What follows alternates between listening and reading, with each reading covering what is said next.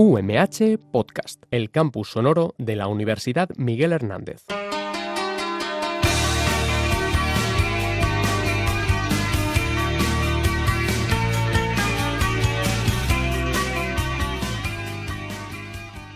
Bienvenidos al programa Salud y Bienestar a través de la alimentación, donde hablamos de todos los aspectos relacionados con los alimentos y cómo afectan a la salud del consumidor.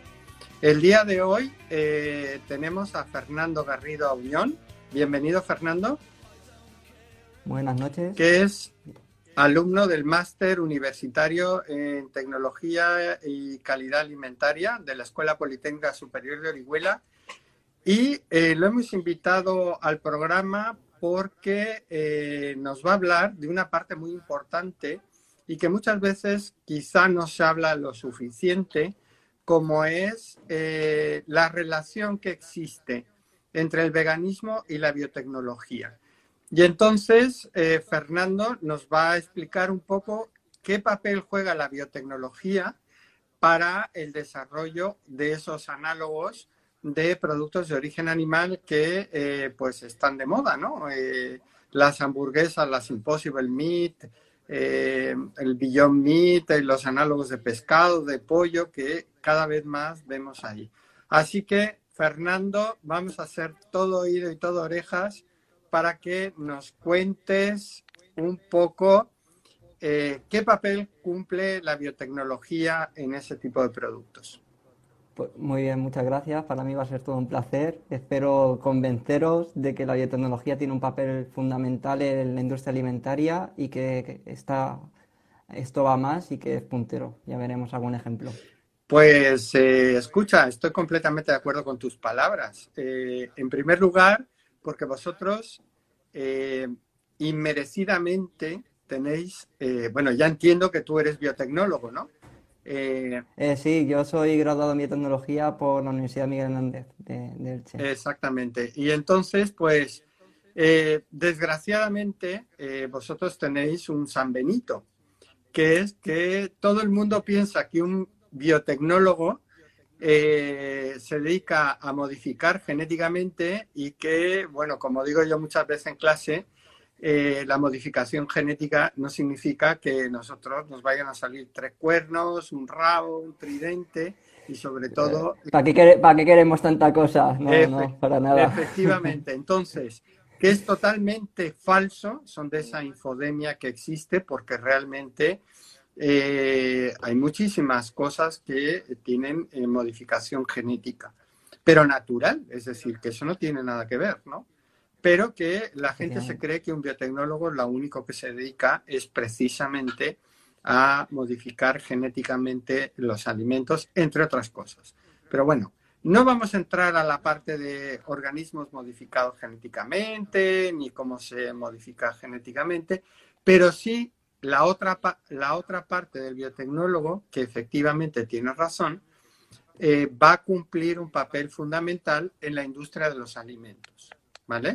Y es ahí donde Fernando nos va a contar muchas cosas. Bueno, mm, vamos a ver. Eh, hay una cosa importante que eh, a veces hay veces que no está suficientemente explicado, que es el veganismo. ¿Qué es veganismo? Porque la gente dice que veganismo y vegetariano es lo mismo y no tienen nada que ver. Así que Para nada. explícale a nuestros oyentes qué diferencia hay entre un vegano y un vegetariano. ¿O qué es la bueno, filosófica del veganismo y el vegetarianismo? sí, más bien va por ahí los tiros porque parece más una corriente filosófica que otra cosa. Eh, bueno, eh, yo pienso que como españoles que somos, la definición que deberíamos utilizar es la que se establece en la Real Academia Española, que para que da muy, o sea, para eso está entonces, la Real Academia Española define el veganismo como una actitud consistente en rechazar alimentos o artículos de consumo de origen animal. Eh, en este punto es importante destacar que no solamente estamos hablando de alimentos, sino que también estamos hablando de cosméticos que pueden ser testados en animales, aunque bueno, últimamente esto ya no se emplea, eh, pero también medicamentos, ropa, el empleo de seda y demás materiales que eh,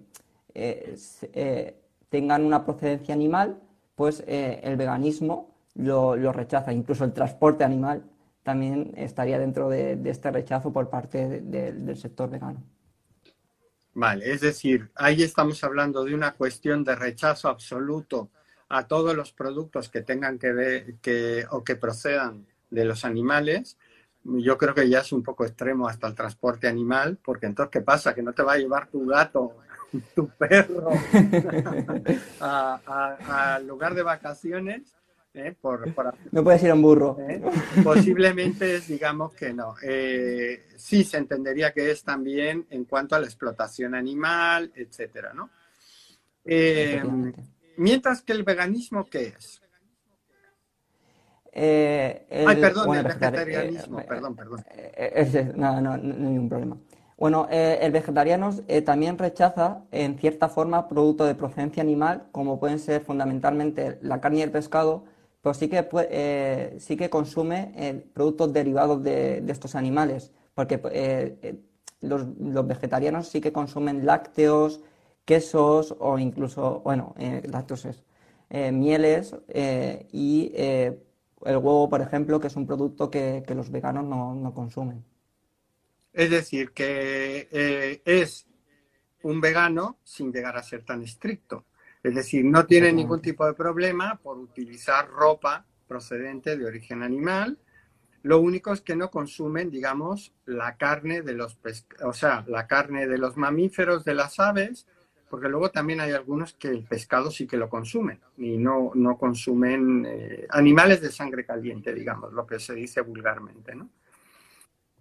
Y luego está eh, la cuestión de que los productos que eh, se pueden obtener a partir de estos animales no hay ningún problema, que es la leche, el huevo, ¿no? Ahí sí que, o la miel, por ejemplo, que, aunque realmente las abejas no producen miel, la transforman el néctar de, ahí, que hay, hay veces que la gente se confunde en eso, creen que es una secreción de las abejas y no, no es así, ¿vale? Muy Igualmente, un, en, cuanto a la miel, perdona que te interrumpa, eh, eh, no es un producto que lo produzcan las abejas como tal, pero sí que se emplean las abejas para, su transporte, como bien comentas. Entonces, a lo mejor ahí estaríamos indagando en función del vegano, qué vegano lo, podría ingerir y quién no, no.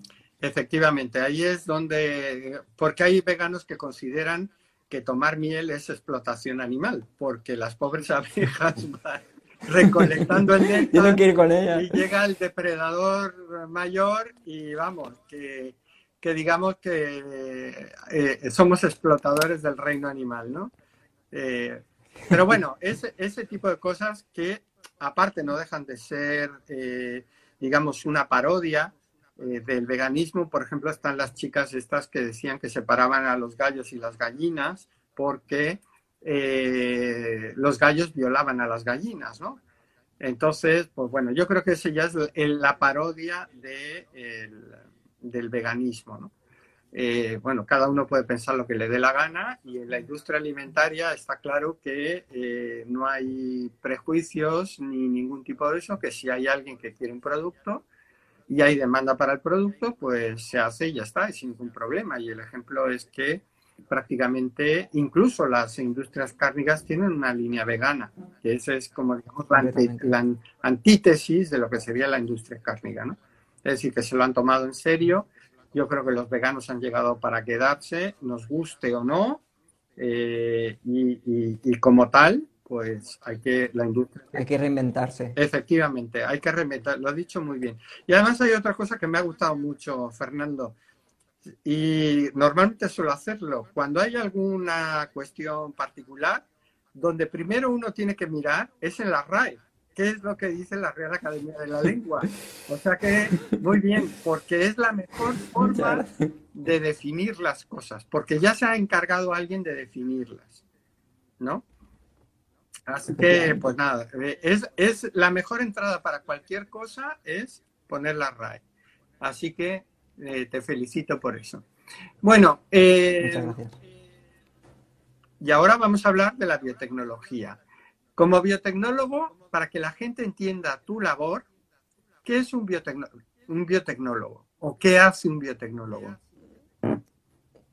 un biotecnólogo, eh, la función que tiene es aplicar la biotecnología. La biotecnología es aquella ciencia que busca la producción de bienes y servicios para la sociedad mediante la aplicación de seres vivos o partes de los mismos.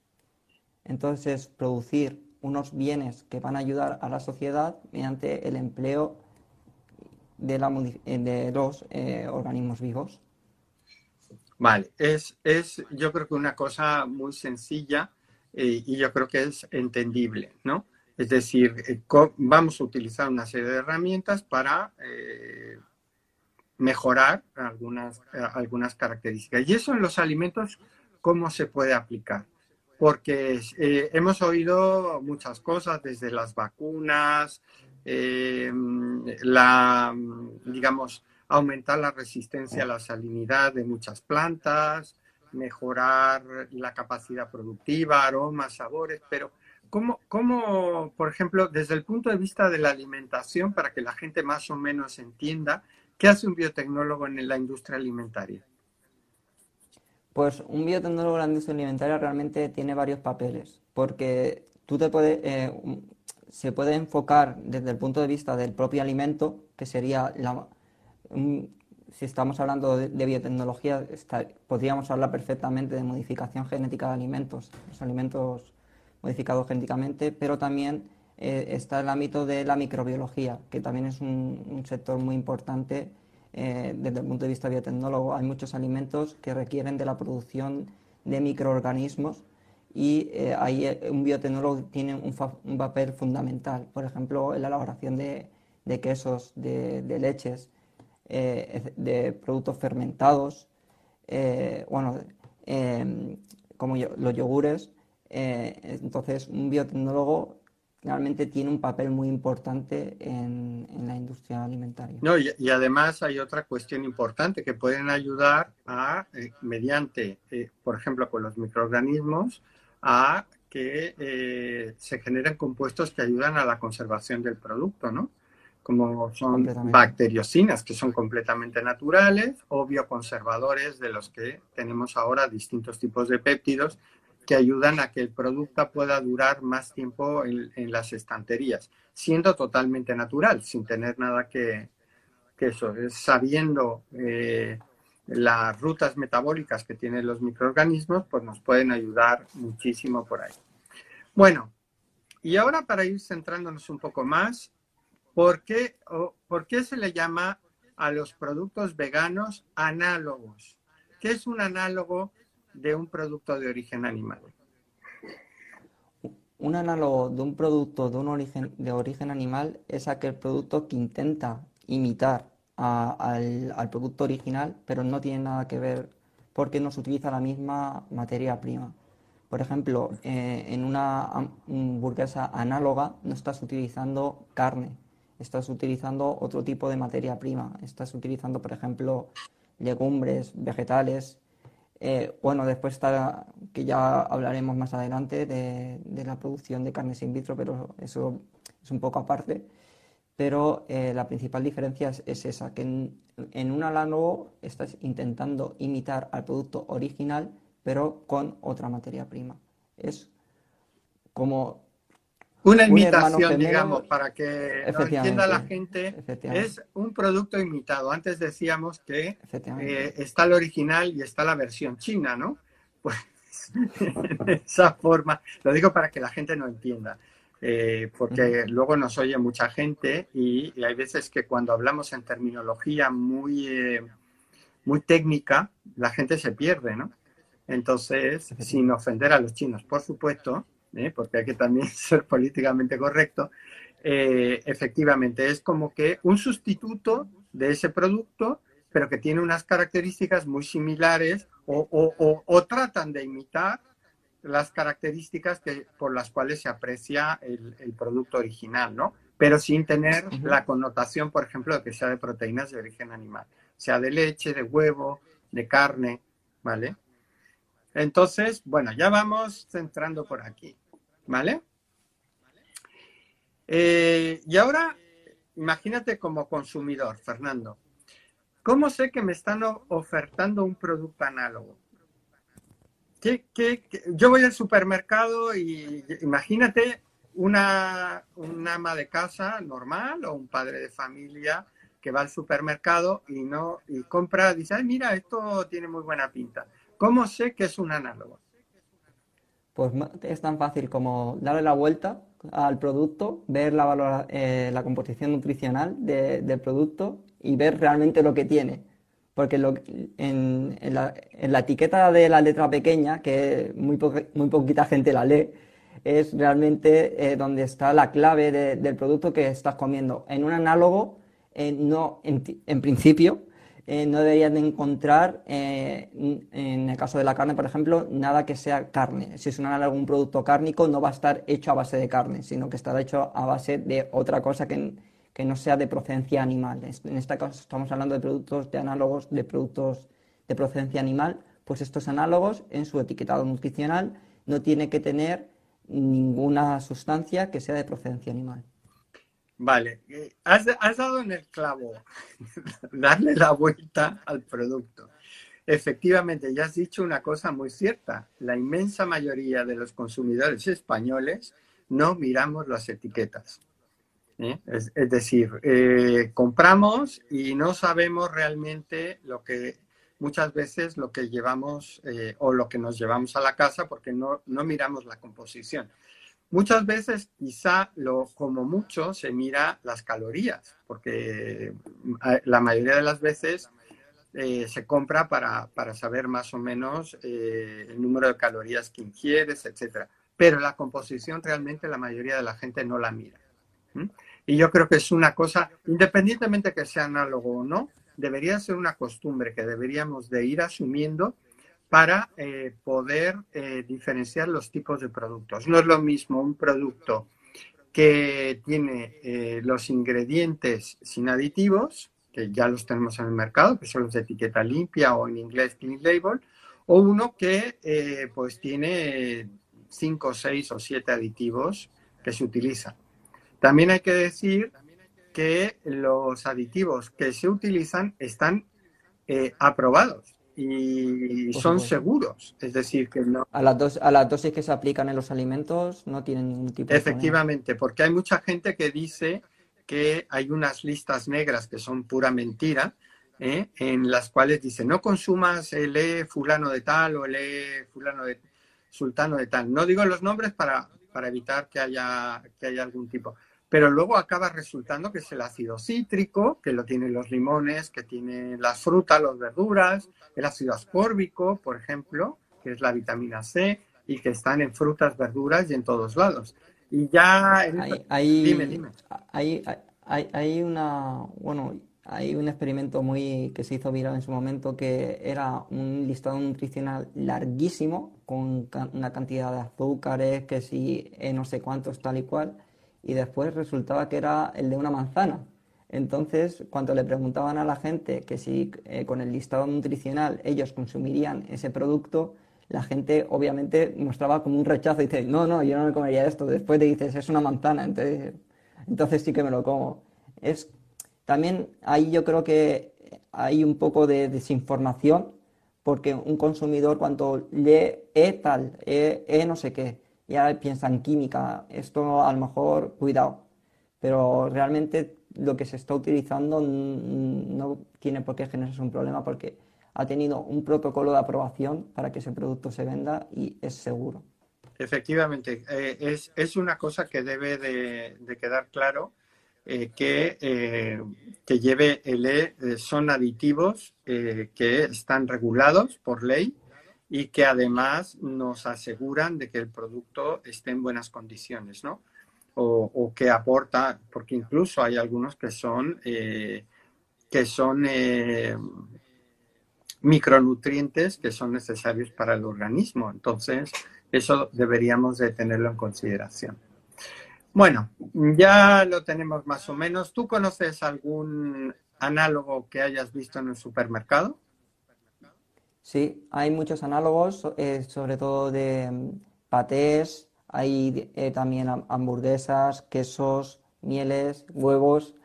Eh, una empresa muy conocida a nivel nacional es Noel, que ha implantado una gama de productos veganos. Cabe, cabe, destacar la producción de dos tipos de hamburguesas veganas. Una está hecha de lentejas con verduras y la otra emplean hummus con setas. También mm, me gustaría destacar el papel de, una empresa de, la casa, de la Universidad Miguel Hernández, del Parque Empresarial, llamada Monmus, que ha producido un, queso vegano en el que utilizan básicamente 70% de anacardos, fermentos lácticos, agua y sal. Entonces es un claro ejemplo de empresas que se están en España y que están ofertando productos veganos. Que por cierto, los quesos de Momus no es por hacer publicidad, están buenísimos. Eh, alguna hay uno en concreto que te ponen con el original y realmente no sabes qué te estás comiendo, si el, si el análogo o, o realmente te estás comiendo eso.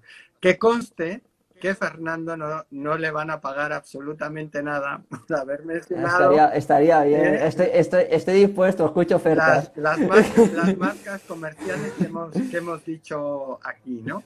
Porque en principio, bueno, no es una publicidad gratuita, pero bueno, en este caso bien, bien lo vale, ¿no? Eh, y efectivamente, ya, ya vamos teniendo eh, ese, tipo, ese tipo de cuestiones. Eh, Fernando, desde el punto de vista nutricional, eh, porque aquí es donde ya empezamos a hablar de las diferencias en las cuales eh, hay mucha gente y sobre todo del sector médico no consideran las dietas veganas como que sea lo más adecuado, sobre todo en las primeras etapas del desarrollo, ¿no? porque eh, a un niño en crecimiento hace falta eh, todos los nutrientes y en la calidad adecuada para que tenga un correcto desarrollo. Eh, desde el punto de vista nutricional, los análogos son equivalentes en su totalidad a un producto de origen animal?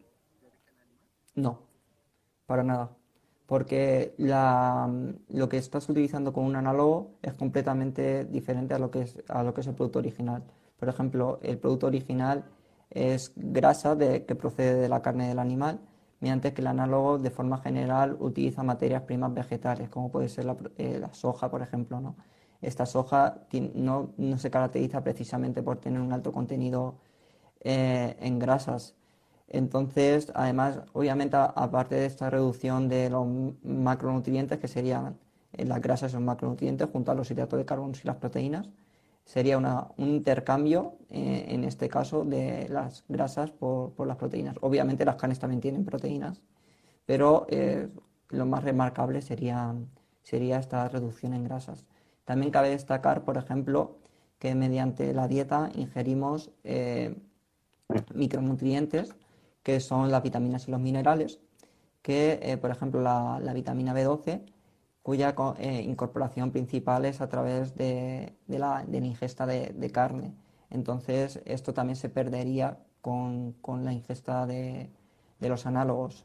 Entonces hay una diferencia nutricional bastante, bastante considerable. No, no puede pensar la gente que es lo mismo porque es que no es lo mismo ya que no estás utilizando la misma materia prima, no estás consumiendo lo mismo. Efectivamente. Eh, no, no, es lo mismo, efectivamente, y, además por otra sencilla. Eh, tú puedes tener la misma contenido de proteínas en un, análogo, en un análogo que en el producto original, sin embargo, la calidad nutricional de esas proteínas no es lo mismo, la absorción, los niveles de aminoácidos esenciales no son idénticos, con lo cual eh, tienes que ser muy, muy bueno eh, se pueden complementar, desde luego, desde el punto de vista nutricional, pero tienes que ser muy bueno con unas técnicas culinarias muy particulares para que puedas compensar.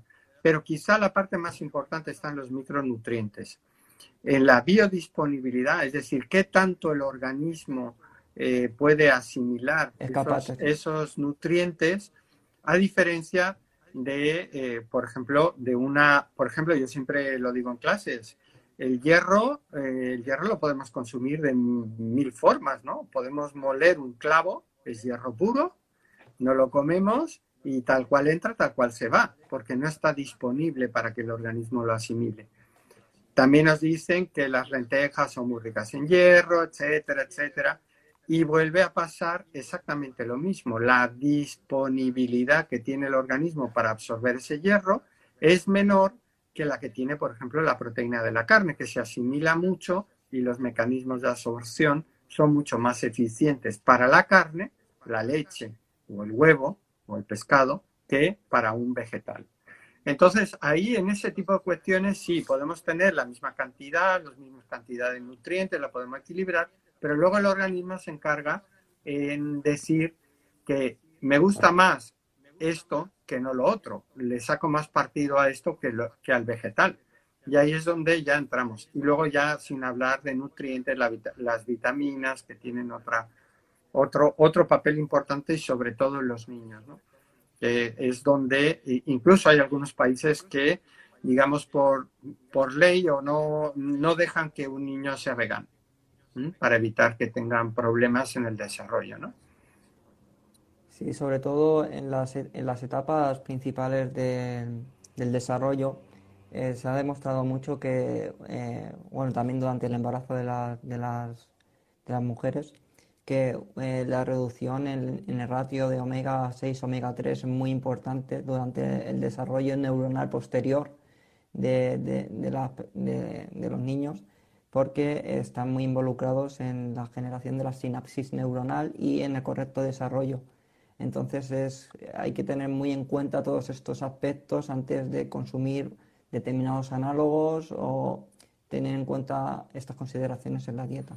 Eh, fíjate, eh, eh, es, cierto lo, que tú has dicho y, y, además hay otra cuestión curiosa que se está viendo en los veterinarios, que no sé si lo sabes que muchos veganos que tienen perros y gatos, que son carnívoros, no nos olvidemos, ¿eh? Le, dan pienso vegano. dan pienso vegano. y se da la casualidad que, eh, bueno, si es por una empresa especializada y tal, pues bueno, todavía, como digo yo, tiene paso. Pero hay mucha gente que hace el propio pienso para sus animales. ¿Qué pasa? Por ejemplo, con la quinoa, que tiene una calidad proteica la mejor del mundo vegetal, con el amaranto, resulta que estos animales, la quinoa es tóxico para ellos. Y entonces acaba el gato y el perro intoxicado, se van al, se van al veterinario y luego resulta que tienen problemas de intoxicación porque un animal carnívoro, por, eh, por creer que, él puede también tener, no digo que lo hagan de mala fe, por supuesto, que debe de tener una dieta vegana para estar su perro su gato más sano, pues le pasa al revés, lo intoxican. Curiosidades del mundo cuando uno no, consulta, ¿no? Justo. Eh, ¿Por qué la soja es tan usada en los análogos?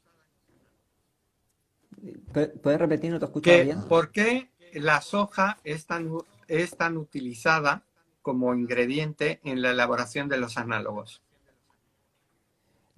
La, soja es utilizada en la elaboración de los análogos justamente por lo que acabas de comentar, de que es una proteína bastante buena y enriquecida.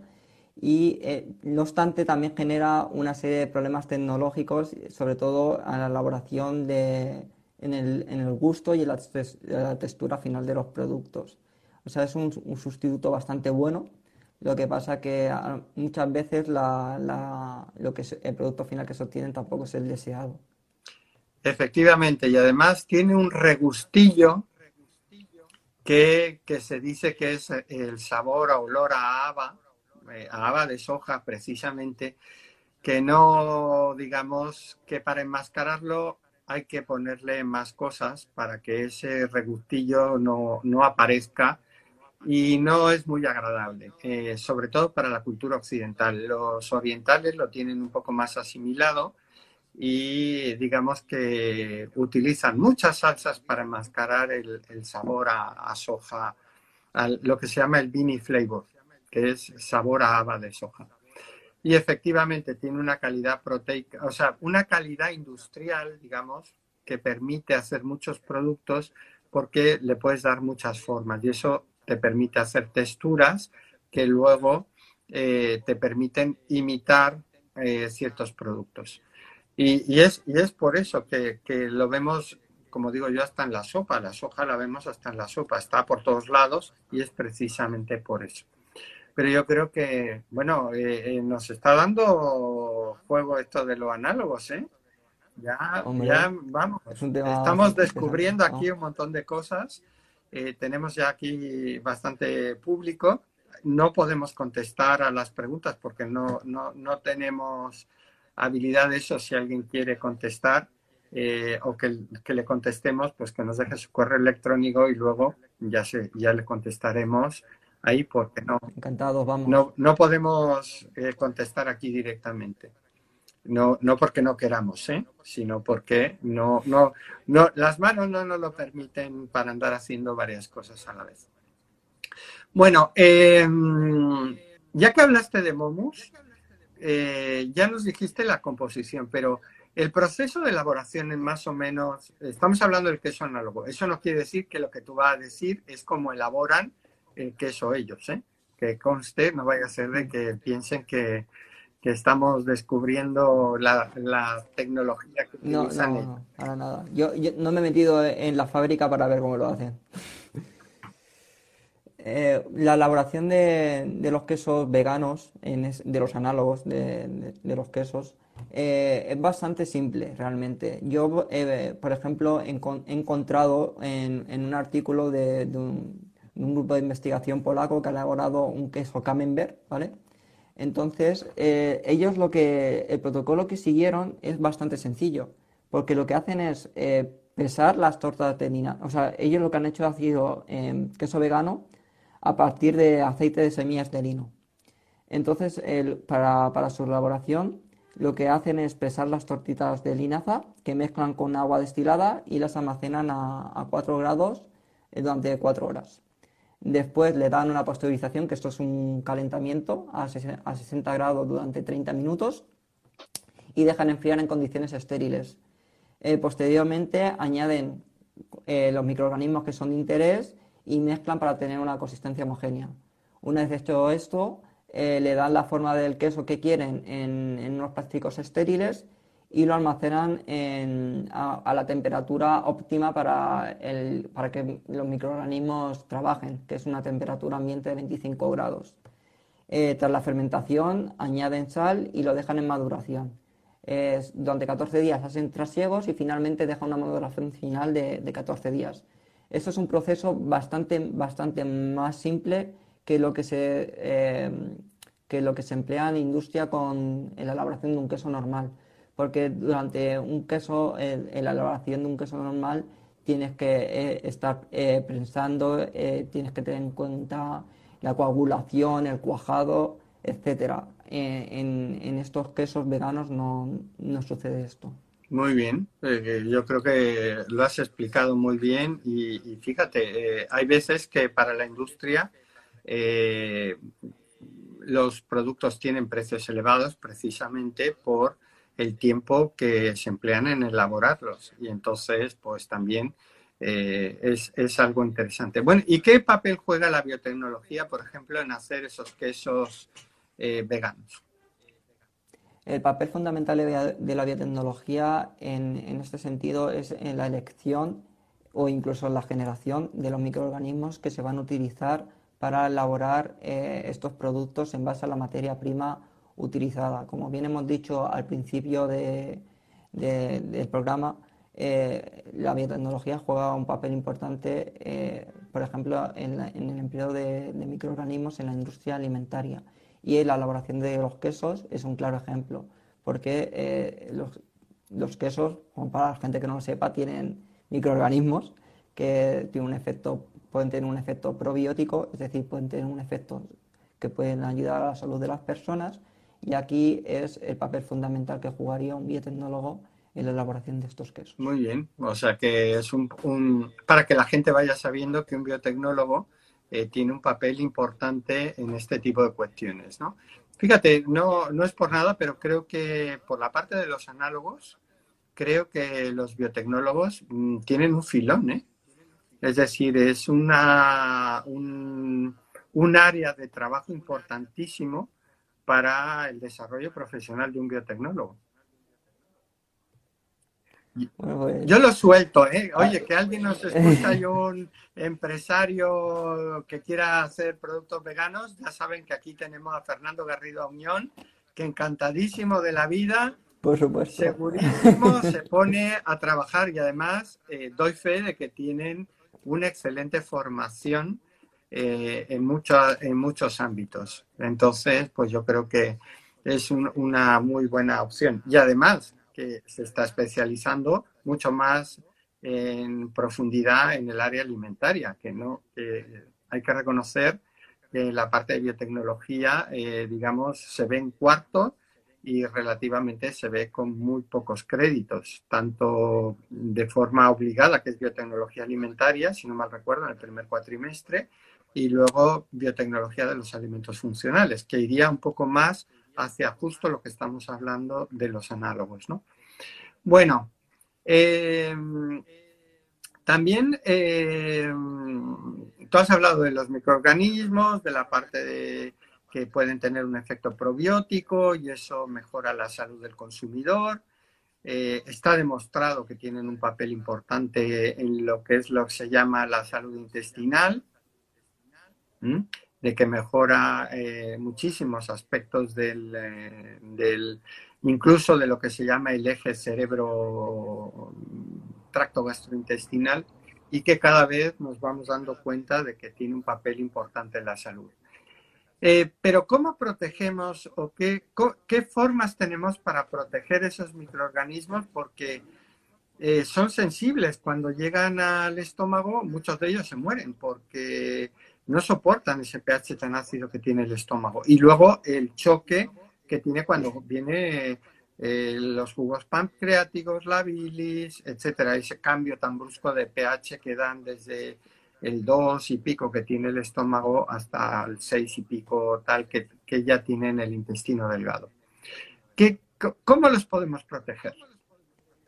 Pues esto lo podemos proteger con técnicas que se están investigando actualmente, que es la microencapsulación, que para la gente que escuche esto y que no entienda muy bien, pues es básicamente, eh, como bien has comentado, protegemos a los microorganismos con determinadas estructuras, hay muchos muchos biomateriales también que pueden servir para protegerlos. Son, se protegen con estructuras alrededor del microorganismo que puedan ser asimilables por parte de, de las personas, porque al fin y al cabo, en este caso particular, estamos hablando de la incorporación de los microorganismos a los alimentos para que puedan realizar su función en condiciones extremas para ellos, como bien has dicho, las condiciones del, trato gastrointestinal que tiene una serie de enzimas, un cambio de pH que va a afectar a los microorganismos. Entonces, si ellos están encapsulados, están protegidos, eh, estos cambios eh, no les van a afectar tanto y entonces van a poder eh, mantener las propiedades que a nosotros nos interesa desde el punto de vista de la industria alimentaria en los productos. Digamos que es ponerle una coraza para que los golpes que van a recibir por parte de la fisiología humana aguanten. y lleguen al sitio donde tienen que llegar, ahí se liberan y entonces empiezan a actuar, ¿no? Y, si de por medio eh, nos ayudan a generar aromas, sabores, eh, texturas y todo lo demás, pues bienvenido sea tu reino, ¿no? Es decir, nos viene, nos viene de maravilla. Bueno, ya hemos visto un poco la parte de los quesos, y a ver, ¿qué nos puedes contar de los huevos veganos? Pues de los huevos veganos os puedo contar que se está investigando mucho al respecto también, que ya hay productos comerciales que elaboran huevos veganos. Eh, va a depender mucho de, la receta que, siga cada, cada, empresa para la elaboración de estos huevos.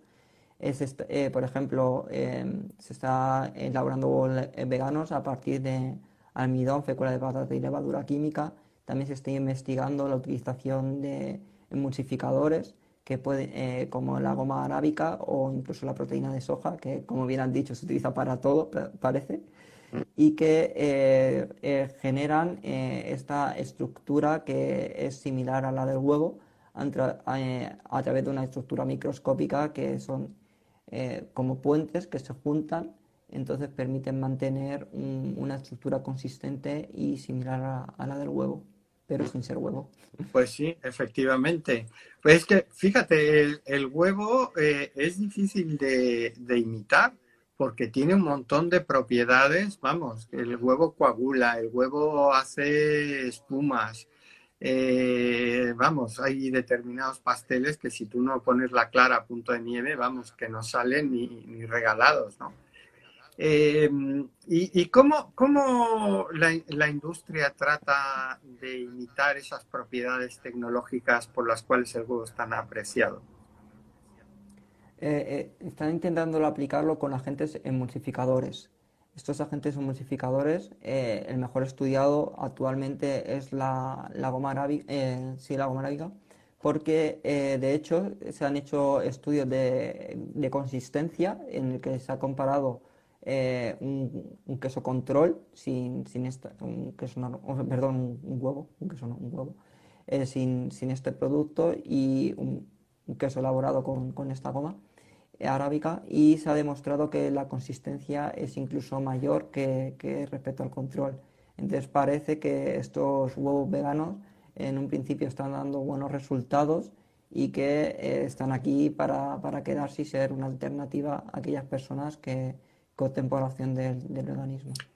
Muy bien, y, lo, que, lo que te había dicho, eh, el huevo vegano sirve para hacer de todo lo que hace el huevo convencional, es decir, podemos hacer un pastel o podemos hacer un soufflé o podemos hacer merengue o, está muy restringido. Está, está un poco restringido realmente porque no se va a poder realizar todas las, no, se pueden conseguir todas las propiedades como tal que, puede conseguir el huevo. Como bien has dicho, cuando tú haces un pastel, hacer repostería, eh, es bastante, si, ya te cuesta con un huevo normal hacer repostería, con un, con un análogo te va a costar muchísimo más. O sea, tiene una serie de limitaciones porque no se consigue eh, completamente eh, conseguir esta, esta estructura del huevo. Eh, es que yo creo que eh, has, dado una clave importante. La mayoría de la gente se cree que como eh, dicen que es eh, huevo vegano, leche vegana, aunque esté todo muy mal dicho, o carne vegana, etcétera, se cree que tienen exactamente las mismas características tecnológicas que pueden hacer prácticamente todos los tipos de alimentos y que además, que eso es lo grave, se creen que tienen las mismas propiedades nutritivas que los alimentos originales. Eh, y es justamente lo que hemos estado hablando anteriormente. Un análogo no tiene ni las mismas características tecnológicas ni las mismas características nutricionales que el producto original.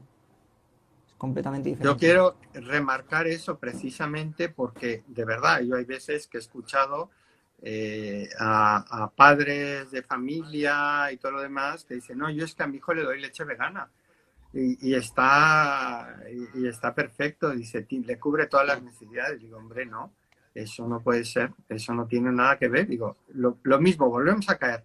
¿Tú has mirado lo que tienen, lo que tiene detrás de la etiqueta? Pues no, ¿verdad? Pues entonces ya lo tenemos claro que no. Hay que leer mucho más las etiquetas y sobre todo la calidad nutricional. Que digan que sea un, un Simple giro, un simple giro, giro de muñeca, simplemente Efectivamente, mira, eh, me voy a quedar con, tu frase de haga usted un giro de muñeca. ¿Eh? Me, ha gustado la, esa.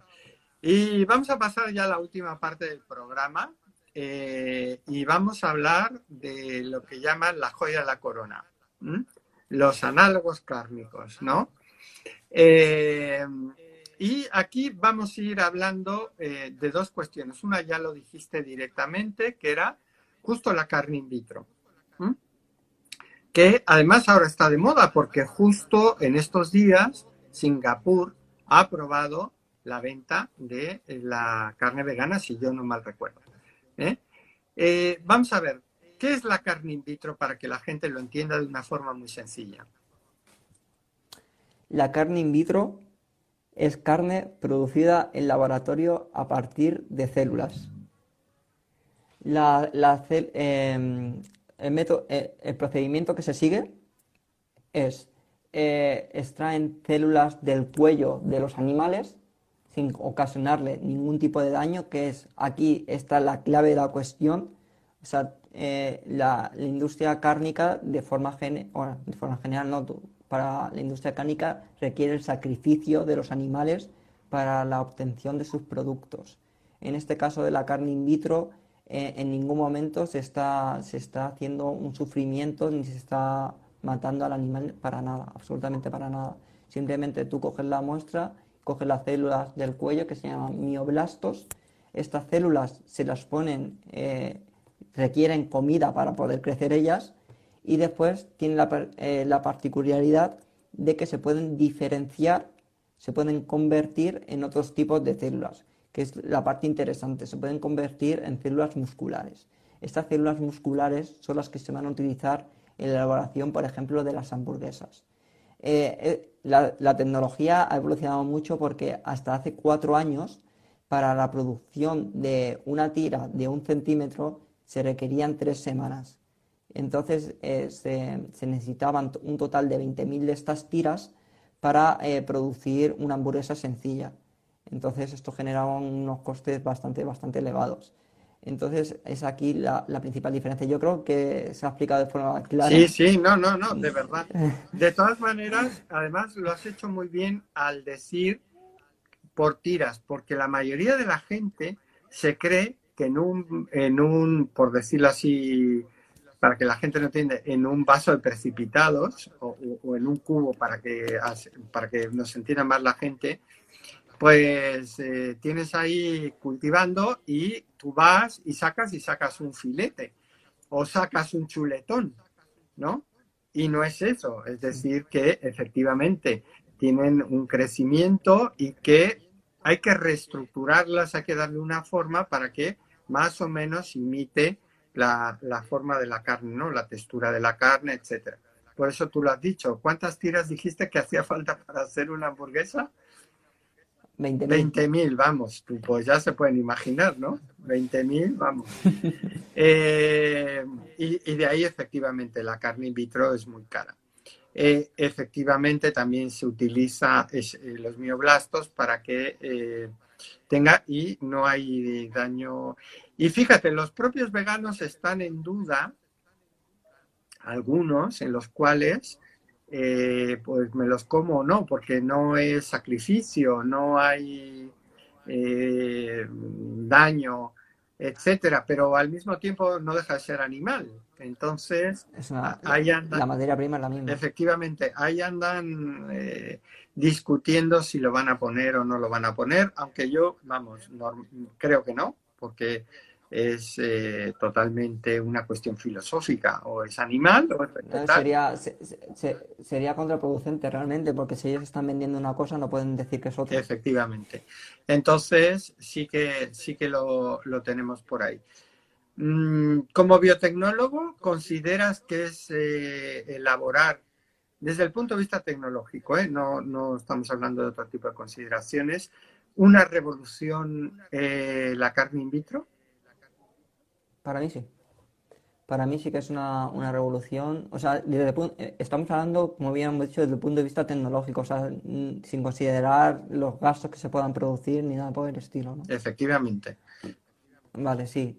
Para, mi punto de vista, sí, porque realmente aquí hay una cosa que me gustaría aclarar porque eh, lo que he comentado de, las tres semanas es de, hace cuatro años, pero realmente lo que, lo que, se está lo que va a llevar Singapur es eh, un producto que va a estar listo para consumir en el instante, ready to. Entonces, eh, esto ha evolucionado una barbaridad en los últimos años. O sea, se está abaratando muchísimo también los costes de producción y eh, aunque sigue siendo carísimo y sigue eh, con la contaminación de las infraestructuras y demás, eso aparte.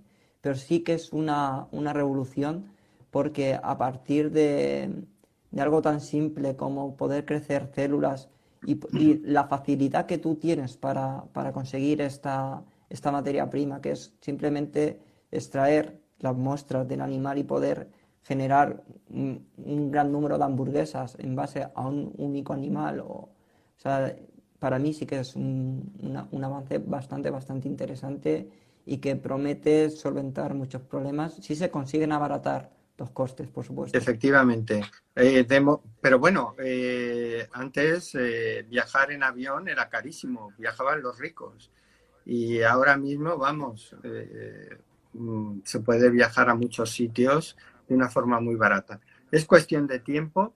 Has dado en el clavo, pero no, no entraremos ahí porque no, primero por el tiempo y luego tampoco es objeto de, de eso, que es justamente la contaminación ambiental. Es decir, producir eh, la carne in vitro tiene una alta carga de contaminación porque es mucha energía lo que se necesita para cuidarlo. Bien es cierto que mm, el consumo de estos productos tiene una seguridad altísima porque eh, desde el punto de vista higiénico porque no se pueden contaminar los, los cultivos, porque si se contamina el cultivo hay que tirar con todo.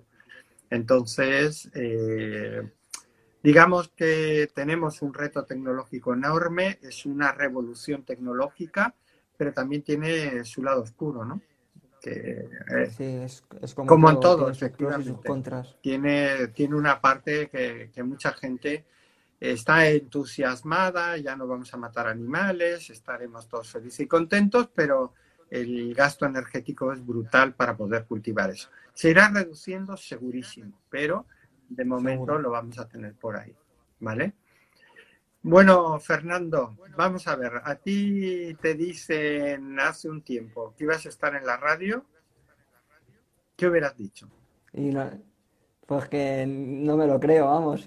para mí es un placer. O sea, yo lo, principal es que espero que la gente se haya entretenido, que haya aprendido, que eso yo creo que es el objeto de, este programa, el objetivo de este programa.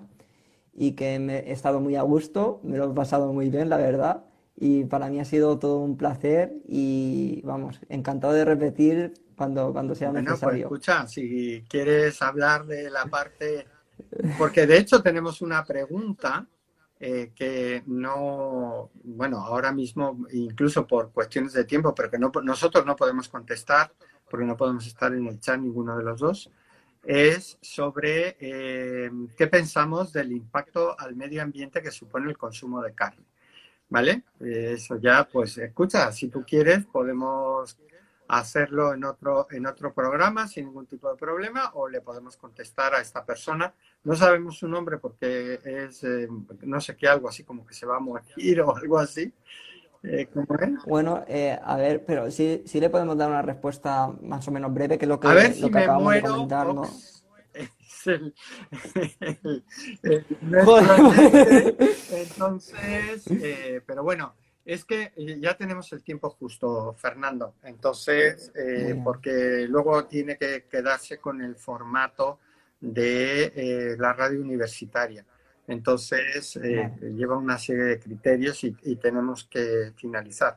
Pero si no, por, por eso te digo, lo podríamos hacer sin ningún tipo de problema en algo que no tenga que ver con la radio universitaria. Pues nada, quedamos por ahí. Invitamos a ver si me muero. ¿Eh? Eh, porque es curioso, ¿no? El, a ver si me muero ox, me muero ox, ¿eh? pues nada. Mm, si quiere, eso sí, nos puede dejar donde, por si quiere que le contestemos o algo así, y ya sin ningún tipo de problema. Pues me alegro que te haya gustado la. Yo también me lo paso muy bien en, la entrevista. Y pues nada, mm, no podemos dejar eh, de, agradecer a la gente de la radio, que aunque no te lo creas, están ahí porque ahora captarán el vídeo para luego transformarlo en un podcast. Lo vas a encontrar luego en, la radio UMH en Salud y Bienestar para que se lo enseñes a tus familiares o a quien tú quieras. Y eh, pues nada, agradecer a Sonia, a Borja, que están ahí al pie del cañón y eh, pues nada, a todos nuestros radio oyentes y Fernando, muchísimas gracias. Tiene las puertas abiertas de salud y bienestar a través de la alimentación para cuando tú quieras repetir. Muchísimas gracias a vosotros y por supuesto al equipo técnico y a todos los que hacen que este programa sea posible. Muchas gracias. Bueno, hasta la próxima y muchas gracias a todos nuestros radioyentes por escucharnos en Salud y Bienestar a través de la alimentación.